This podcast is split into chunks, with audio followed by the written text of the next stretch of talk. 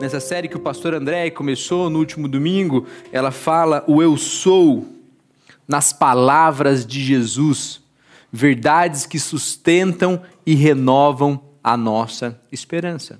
Se você olha toda a Bíblia, se você olha tirando os evangelhos ali, depois Pedro, Paulo, eles vão falar muito sobre a perspectiva inspirada por Deus que eles tinham a respeito de Cristo. Se você hoje pega um bom livro de teologia, espero que você também tenha feito boas leituras, livros cristãos, que olham para o Evangelho, que olham para a obra de Cristo e falam a respeito sobre quem Cristo foi, quem Cristo é, aquilo que nós podemos trazer para a nossa vida hoje. Mas é fantástico saber que no Evangelho, o próprio Cristo fala sobre quem Ele é. O próprio Cristo está falando sobre a obra dele. No Evangelho de João, por sete vezes, nós veremos aqui Cristo falando sobre quem ele é. Cristo falando sobre esse eu sou. Eu vou lhe mostrar quem eu sou. E eu espero que na sua vida você também tenha diversas experiências pessoais nas quais você possa falar: Cristo é isso para mim porque eu aprendi dele, porque eu aprendi com ele. Para a gente começar um pouquinho do nosso tempo, nós vivemos um tempo, dizem, se eu vi só o dado de 2019, 2020, né? não achei nada ainda sobre 2021. Mas que no Brasil a gente deve ter aí aproximadamente 13 a 14 mil startups. Então essas empresas rápidas, né, de tecnologia, um grupo pequeno, elas são ágeis, elas alcançam a nossa vida. Diversas vezes a gente está aqui, de repente, hoje tem uma startup trabalhando com um plano de saúde, a nossa mobilidade mudou por conta de startups, a nossa vida tem mudado por conta disso. Até diante da Covid, surgem empresas como essa que nos ajudam com relação a testes, testagem, bancos de dados. Então, poxa, essas empresas alcançam a nossa vida de um modo muito legal. Tanto que sobe, cresce e você tem startup de tudo quanto é tipo acontecendo a todo tempo no nosso momento. E nós, por vezes, vivemos nessa expectativa, nessa esperança de como isso vai me afetar. Como isso vai melhorar a mobilidade urbana, como isso vai melhorar a minha saúde, como isso vai melhorar os meus relacionamentos, como isso vai melhorar a minha comunicação. Nós vivemos na espera por coisas como essas. Nós sabemos que a todo tempo estamos na iminência de uma nova inovação, de um novo momento, de algo que vem, nos surpreende e traz um comodismo muito maior para a nossa vida. Então não se esqueça, nós dependemos, nós precisamos, nós vivemos na esperança de inovação. E no nosso tempo, as startups trazem um pouco disso. Mas quando a gente olha Jesus e agora fazendo uma transição, entrando nesse ponto, não se esqueça, nós vamos voltar a falar de startups mais na frente. Jesus, ele vai dizer: Eu sou o pão da vida. Em João 6, você vai ver Jesus se apresentando e colocando-se como eu sou o pão da vida. Mas vamos entender melhor o que estava acontecendo para que Jesus chegue nesse ponto e fale: Eu sou o pão da vida. Uma grande multidão vinha ao encontro de Jesus. Como nós sabemos, essas multidões vinham seguindo Jesus. Eles ainda não acreditavam que Jesus era o Messias, Salvador, Filho de Deus, que morreria na cruz. Mas eles já sabiam que tinha algo muito interessante em Cristo que ele era uma inovação para o seu tempo. Que ele era uma forma, que ele tinha algo nele que ainda não, não eles não encontravam. Lembrando, tinham 400 anos de silêncio. Há 400 anos ninguém falava em nome do Senhor. De repente chega Cristo falando com autoridade, delatando as injustiças, andando de forma humilde, servindo, e essa multidão seguia. Onde Jesus estava, a multidão caminhava atrás dele. Então, João 6 diz que Jesus viu uma grande multidão que vinha ao seu encontro. E provavelmente essa multidão veio seguindo, veio seguindo, alguns preparados, alguns haviam separado ali seu alimento, a sua porção, outros não. Outros, na empolgação, seguiram Jesus, não se prepararam para quase nada naquele dia. E de repente, a cena inusitada, muito conhecida por todos nós, começa a se desenhar. A multidão, o dia caindo, o tempo passando, a multidão não cessava, não ia embora.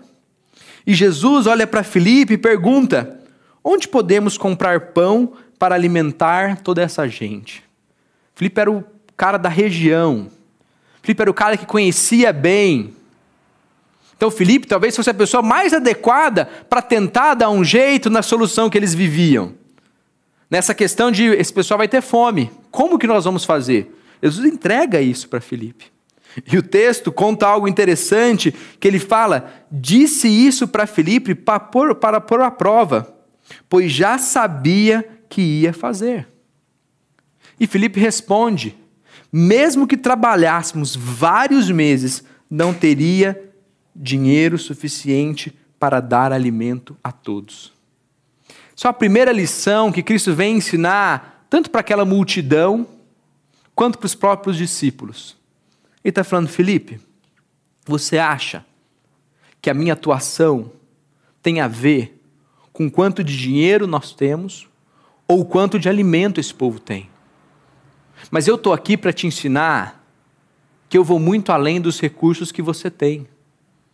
Eu estou aqui para te mostrar que quando eu agir, quando eu quiser dar alimento para esse povo, o alimento vai chegar. E Deus vai fazer coisas muito maior do que o que você pode trabalhar para conseguir. E vamos só pegar esse primeiro momento e já trazer uma aplicação para a nossa vida. Nós achamos que o nosso casamento diz respeito ao quanto nós conseguimos dar por ele. Nós achamos que o nosso trabalho diz respeito a todas as nossas habilidades, network, conhecimento que nós temos. Nós achamos que os nossos filhos serão bons, porque nós pagamos boas escolas, porque nós proporcionamos a eles excelentes experiências. Mas Jesus está falando, Felipe, não tem a ver com você. Não tem a ver sobre o quanto dinheiro nós temos aqui. Tem a ver com Cristo tem mais a ver comigo e menos com você. Tem mais a ver com aquilo que eu posso fazer e menos com o que você pode me dar. Então Jesus provoca Felipe. Jesus provoca Felipe no sentido de você chegou ao ponto certo, Felipe. Nós não temos condições de alimentar toda essa multidão. Ali diz que eram 5 mil homens, sem contar mulheres e crianças, a conta deve chegar a algo entre 15 e 20 mil pessoas. E de repente, André, sem entender muito o que está acontecendo, ele diz: André disse: Aqui está um rapaz com cinco pães de cevada, que era o pão mais barato que tinha, e dois peixes. Mas que adianta isso para tanta gente? Não só Felipe, mas André também. Ele olha para esse momento e fala Jesus: Nós não temos dinheiro para conseguir e o pouco que há aqui não há condição nenhuma. O que nós faremos com toda essa multidão? E Jesus o surpreende e diz: Diga ao povo que se sente. E nesse momento, Jesus volta ao povo. Ele pega esses homens, cerca de cinco mil. Então Jesus toma o pão, agradece, reparte com o povo. E em seguida faz os mesmos com os peixes. E todos comeram à vontade. Então, antes de a gente chegar nesse ponto, nessa questão de Jesus se apresentar como o pão da vida, ele apresenta a sua divindade. Ele faz um paralelo com Moisés, que supria o povo, que supriu o povo por 40 anos. Mas agora ele apresenta para esse povo que se reuniu em torno dele, dizendo: Eu darei a vocês coisas que vocês não vão conseguir sozinhos. Eu faço além dos recursos que vocês têm. E não importa se vocês têm muito ou pouco recurso. Isso diz sobre Cristo e não sobre vocês. Então, imaginem que os discípulos, com seu medo, como nós também teríamos, eles tinham medo que aquela multidão se rebelasse, aquelas 20 mil pessoas, em algum momento ficasse irada, com fome, perdida, apertassem ou os pressionassem para que eles fizessem algo e eles não conseguissem. E antes de qualquer tumulto acontecer, Jesus vai lá e alimenta o povo. Jesus vai lá e não sobrou peixe e pão para todos naquele dia. Assim, depois de Jesus ensinar, depois de Jesus manifestar o seu poder, manifestar o seu milagre, aquela multidão se dissipa. Imaginem cada um de nós, né? Uns olhando de forma extraordinária, outros achando que tinha alguma coisa guardada, por isso que Jesus conseguiu alimentar todo mundo. Outros que provavelmente passavam fome, tinham necessidade, pensando, eu quero ficar perto desse homem, porque ele pode me alimentar.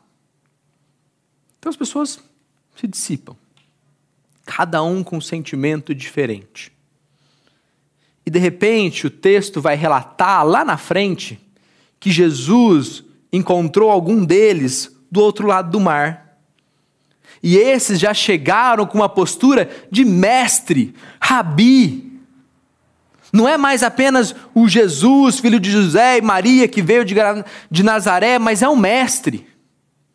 É alguém que está fazendo coisas grandiosas. É alguém que está causando boa impressão. É alguém que está falando com muita autoridade. E chega diante do Senhor e diz: Mestre, quando o Senhor chegou aqui?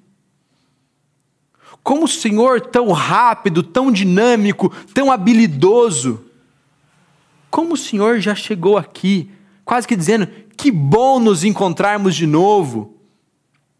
Mas Jesus os surpreende com uma afirmação. Jesus respondeu: Eu lhes digo a verdade. Vocês querem estar comigo não porque entenderam os sinais, mas porque eu lhes dei alimento. Jesus olha para aquele povo e diz o seguinte: Vocês estão me chamando de mestre, não por quem eu sou, mas porque eu te dei pão. Vocês não querem um Cristo, vocês querem uma startup que dê pão para vocês no deserto. Vocês não querem um Cristo, vocês não querem a responsabilidade que Cristo traz para você. Você quer o pão que pode lhe alcançar no deserto quando você menos imagina. Você não quer o compromisso com Cristo mas você quer a dádiva. Você quer o milagre, mas você não quer o compromisso. Isso nos produz, nos deixa uma pergunta: por qual motivo nós temos nos aproximado de Cristo? Hoje, quando você sentou com a sua família, ou quando você veio até a CB Moema para tocar, para participar, para pregar, o que te trouxe até aqui? A visibilidade?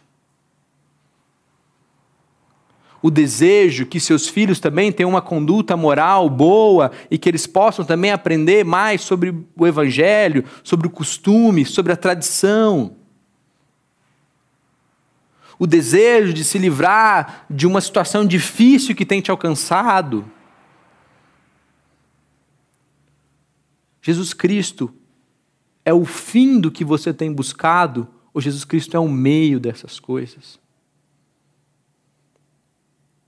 O que no seu coração você espera de Cristo, que diz mais sobre você e menos sobre Cristo. Porque Felipe e André acham que Jesus só pode fazer se eles tiverem condição.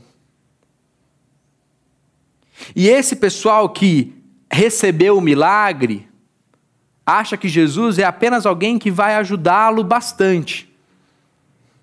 E nesse tempo de vergonha do evangelho que nós vivemos, não do evangelho, mas do evangelho mal pregado, aonde tudo pode ser comprado, aonde o que vale é uma experiência que me ajude e não uma experiência com o próprio Cristo, aonde a palavra é negociada, aonde se a pessoa não se sente bem em tal lugar, ela pode escolher um outro lugar. Jesus Cristo está falando: olha, não me busque por alimento, não me busque por conforto, não me busque porque o seu pai me buscou, não me busque porque a tua família me busca há muito tempo. Me busque por quem eu sou. Não me busque porque você ouviu uma bela história. Não me busque pelo que eu já fiz na sua vida no passado. Mas me busque por quem eu sou para você. Porque daqui a pouco eu vou dizer quem eu sou. Até agora vocês apenas experimentaram sobre aquilo que eu posso fazer. Mas logo eu vou te dizer quem eu sou. Eu não sou aquele que multiplica pão no deserto. Eu não sou aquele que jamais vai te deixar passar fome, porque os que estão comigo não têm nem onde reclinar a cabeça. Eu não sou. Mas logo eu vou enfatizar quem eu sou na pessoa de Cristo, o Deus encarnado. Então, ele faz, Jesus ainda traz outro ponto que nós, nós também veremos no Sermão do Monte, em Mateus 6. Ele fala: não se preocupem com coisas que estragam. Não achem que a maior necessidade que você tem é do pão no final do dia, porque se o dia anoitecer e você não tiver o pão e os peixes, o que vai ser da sua vida? Ele fala: não se preocupa tanto com isso. Como Mateus 6 que eu disse, olha os pássaros, olha as plantas. O Senhor os sustenta. E isso não é um convite a uma falta de ação, mas é um convite para um coração sincero. Senhor, nós trabalhamos. Senhor, nós nos esforçamos. Mas nós sabemos que a multidão só é alimentada porque o Senhor realizou o milagre. Nós sabemos que tudo vem do Senhor. Então, o texto traz: não se preocupem com tantas coisas que estragam, com comida, mas usem a sua energia buscando o alimento que, per, que permanece para a vida eterna. Está falando: olha, você se impressionou porque eu te dei pão e peixe. Você chegou para mim me chamou de mestre agora. Mas eu quero te falar uma coisa: você está muito preocupado com o que você vai comer. Você está muito preocupado se no final do dia você vai ter alimento de novo. E eu estou te dizendo que tem um alimento eterno que está te faltando. Então, que a nossa mente, que o nosso coração seja preocupado com a sede, com a necessidade da nossa alma. Talvez você possa abrir agora a dispensa da sua casa e, para a glória de Deus, vai ter muito alimento aí. Mas como está o alimento eterno na tua vida? Como está a dispensa daquilo que é eterno? Como está a dispensa do seu coração naquilo que não é perecível, naquilo que não estraga? Como está o amor, como está o perdão, como está a humildade, como está a simplicidade, como está a generosidade? o quanto nós buscamos essas coisas, o quanto nós temos buscado essas coisas. Então Jesus está deixando claro: não me busquem por causa de comida. Eu não sou uma startup que te dá pão no deserto, mas eu sou o Cristo. Eu sou o eu sou. Eu sou o pão da vida. Então, quando o filho do homem pode lhe dar, pois o Pai o colocou em mim o selo da aprovação. Jesus está falando: olhem, busquem o alimento eterno e eu sou o caminho para isso. Mas esse pessoal tão ensimesmado, tão egoísta, ainda faz uma réplica a Jesus dizendo: se deseja que creiamos no Senhor, mostre-nos um sinal do que o Senhor pode fazer. Lembra que eu falei? Felipe e, Tia, e André estão achando que o que Jesus faz tem a ver com o recurso que eles têm. Depois esse pessoal busca Jesus porque eles tinham recebido alimento. Então, mais uma vez, um sentimento de eu, o egoísmo. E agora a resposta deles também reflete o egoísmo. Eles estão achando que Jesus quer simplesmente a fé deles. Está falando, ó, Jesus, vamos combinar o seguinte. Se o Senhor quer tanto que eu te siga, me dê isso aqui. Se o Senhor quer tanto que eu esteja com você, se deseja que creiamos no Senhor. E novamente Jesus vai mostrar que é mais sobre ele e menos sobre nós.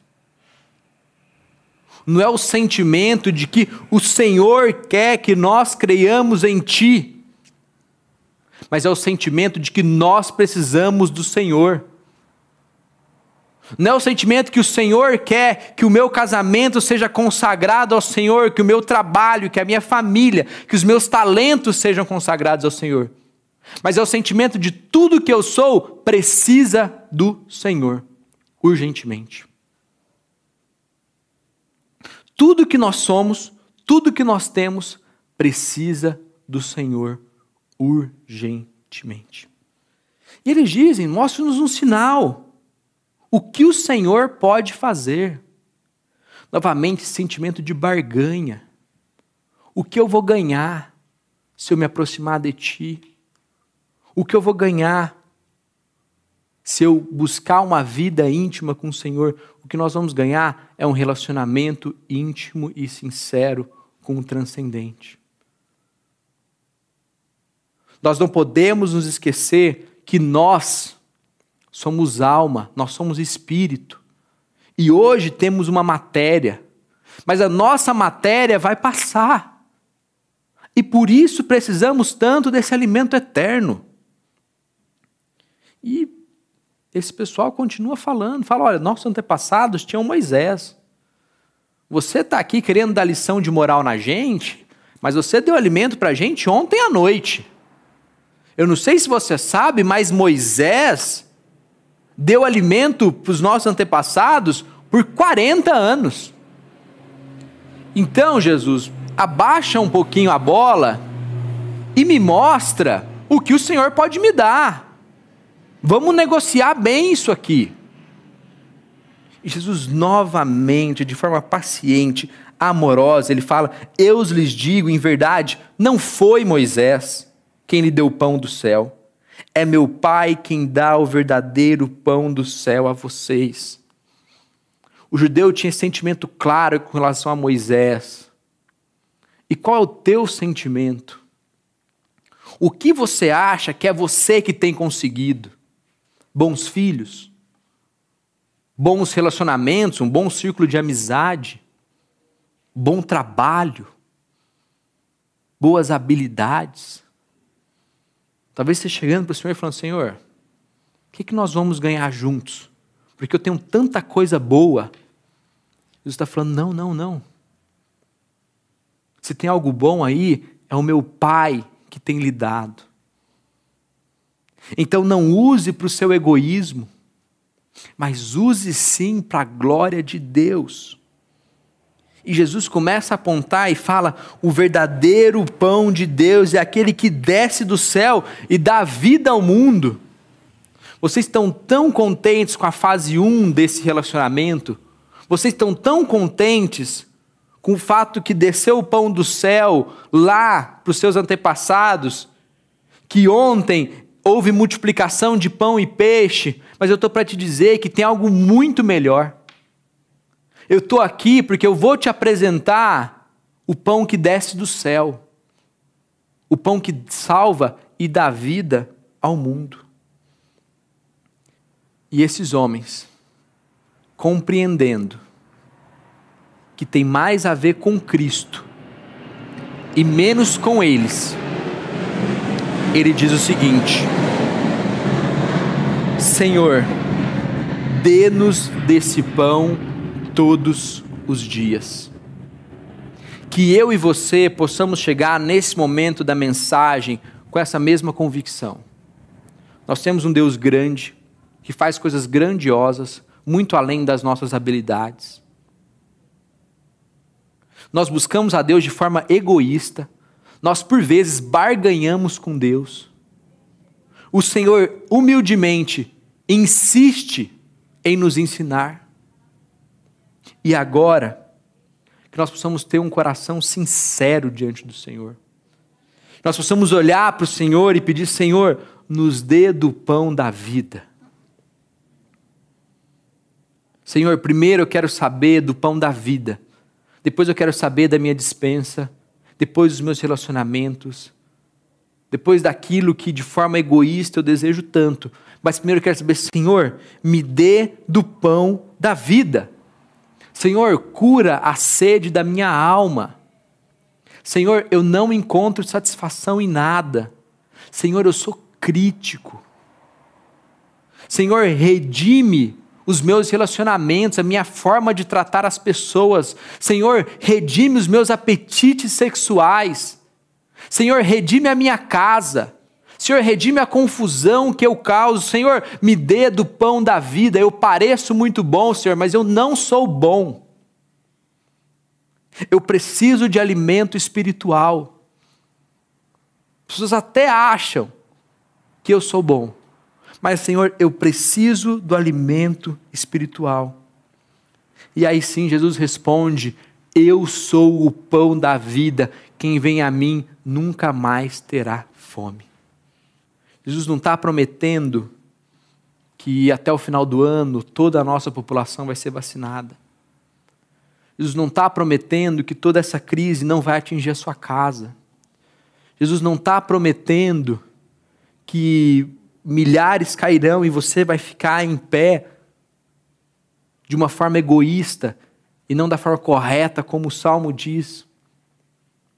Mas Jesus está dizendo que se tudo isso te afligir, o alimento espiritual estará com você, porque Ele é o pão da vida por mais que vacinados, a vida sempre foi frágil.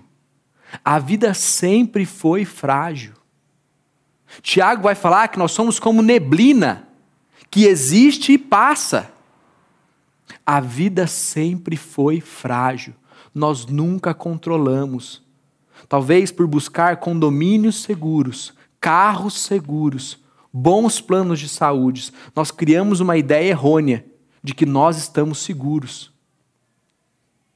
Mas, de novo, diante dessa realidade, da pandemia que nós vivemos, novamente nós vemos a vida é frágil. É muito frágil. Hoje você está, amanhã você pode não estar.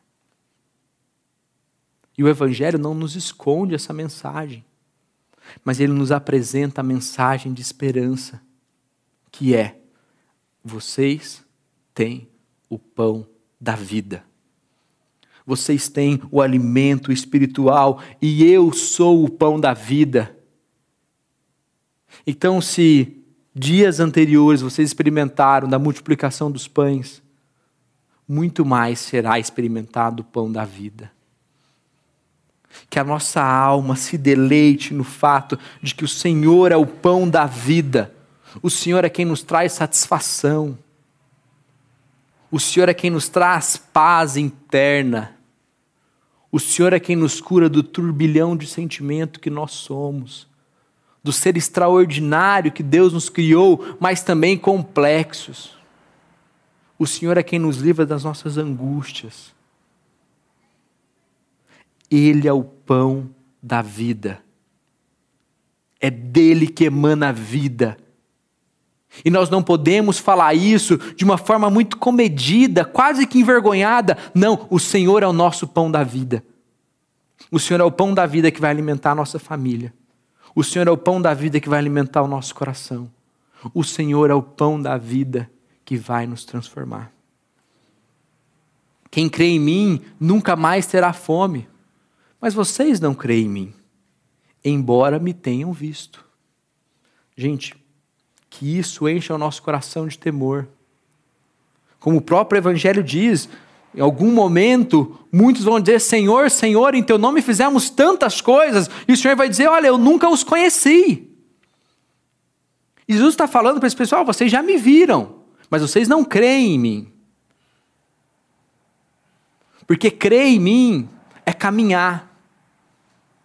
É saber que nem todo dia eu multiplico os pães. É saber que muitos que estão comigo, e Jesus vai falar isso lá no final, porque esse pessoal vai embora, porque eles querem pão, mas não querem compromisso com o Senhor. Eles vão olhar para os discípulos e falar: e vocês? Vocês vão para onde? E os discípulos vão falar: Senhor, nós não temos para onde ir. Nós queremos estar juntos com o Senhor. E ele vai falar: Eu desci do céu para fazer a vontade daquele que me enviou, e não minha própria vontade. Pois a vontade do Pai é que todo aquele que olhar para o Filho e nele crer tenha a vida eterna, e eu ressuscitarei no último dia. É tão extraordinário olhar a multiplicação dos pães, mas saber que a multiplicação dos pães é um sinal do Filho de Deus, que é o pão da vida e que nos dá a vida eterna faz com que a nossa perspectiva sobre a vida seja diferente. A, o nosso olhar para a vida tem que ser diferente. Porque nós não vivemos apenas esperando a multiplicação dos pães, mas nós vivemos porque experimentamos do pão da vida. Temos a vida eterna no Senhor. Temos a esperança eterna. Que se algum mal nos acometer, no último dia nós estaremos ressuscitados com Cristo. Se algum mal nos atingir, o Senhor continuará cuidando da história. Se amanhã a falência, a pobreza bater às nossas portas, o Senhor continua sendo nosso Deus se amanhã ou hoje o cenário político não é aquele que mais te agrada, nós vamos nos rebelar, nós vamos delatar, nós vamos nos posicionar, mas nós saberemos também que o compromisso do Senhor é com o pão da vida. Esse pessoal aqui, e a gente tem que falar sobre isso em alguns momentos, está tão envolvido, eles estão tão envolvidos com a libertação política de Israel, que eles não conseguem entender um Messias que está apenas se apresentando, que está apenas dizendo: Eu sou o pão da vida, eu vim dar vida a vocês. Ah, mas Israel e Roma, como que a gente. Querido, confie em mim, caminha, experimente do pão da vida. É muito difícil pregar esse texto. Porque ele é tão rico, você tem que ir lá na multiplicação dos pães para chegar no momento que Cristo fala que ele é o pão da vida. E você tem que tentar passar e tocar o coração, falar sobre sentimentos e questões que cada um de nós vivemos. Mas, por outro lado, é muito simples. Jesus está falando: sabe isso que tem ocupado muito o seu coração? Me entrega. Confia em mim. Muda a perspectiva. O pastor André falou isso, isso volta na minha mente sempre.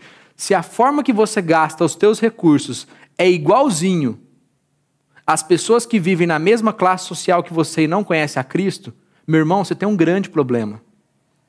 Se a forma que você educa o seu filho é igual às outras pessoas no mesmo momento de vida que você educa, meu irmão, você tem um grande problema. O pão da vida está aqui para transformar a nossa vida, transformar a nossa história. E nos dá a perspectiva eterna.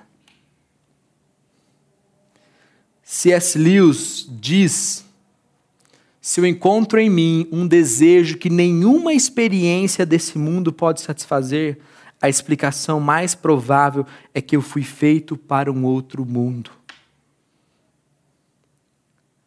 Se tudo que eu estou experimentando ainda assim falta algo na minha vida, é porque o Senhor está me falando, Felipe, você está em matéria, mas você é alma, você é espírito, você é um ser eterno, salvo e remido pelo Senhor. Busque essas experiências porque o seu bom vinho, a sua boa viagem, a sua boa comida, o teu bom casamento não vai te trazer. A vacina não vai te trazer. Mas a experiência da transformação, da paz, a paz de Deus que excede todo entendimento, meus irmãos, o que é isso? É disso que nós precisamos. Nós vivemos na ânsia por uma nova startup que vai mudar a nossa vida, que vai melhorar a nossa mobilidade, que vai melhorar a nossa comunicação. Mas nós precisamos do pão da vida. E o pastor Timothy Keller também diz: a alegria do cristão não depende das circunstâncias, pois isso permanece, inclusive em tempos difíceis nos dias bons e nos dias maus.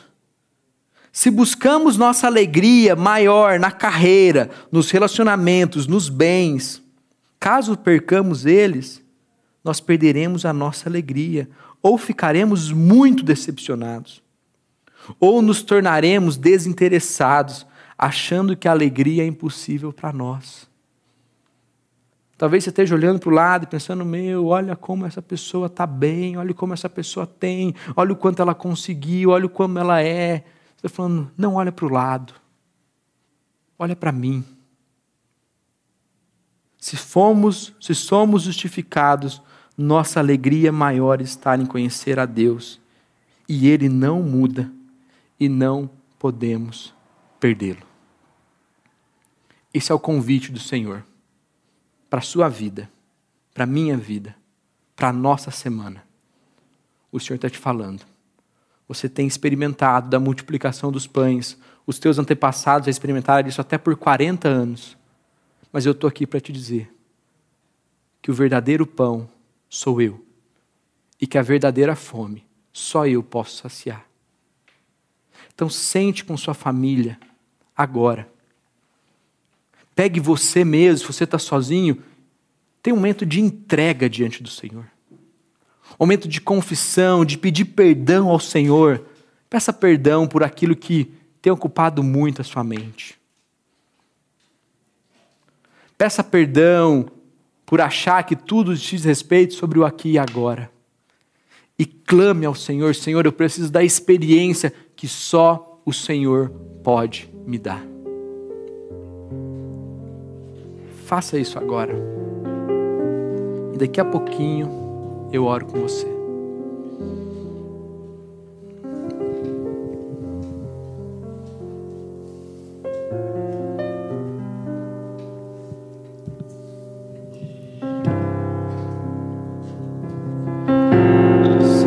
Somos justificados por Ti. O Senhor nos oferece o pão da vida. O Senhor nos oferece a alegria, a satisfação plena. Numa vida tão dinâmica, por vezes com medo, mas nos ensina, Pai, a esperar, a depender, a confiar que o Senhor é o pão da vida, que a realidade é eterna, que em Ti seremos satisfeitos, somente em Ti. Nos ensina em Cristo. Amém.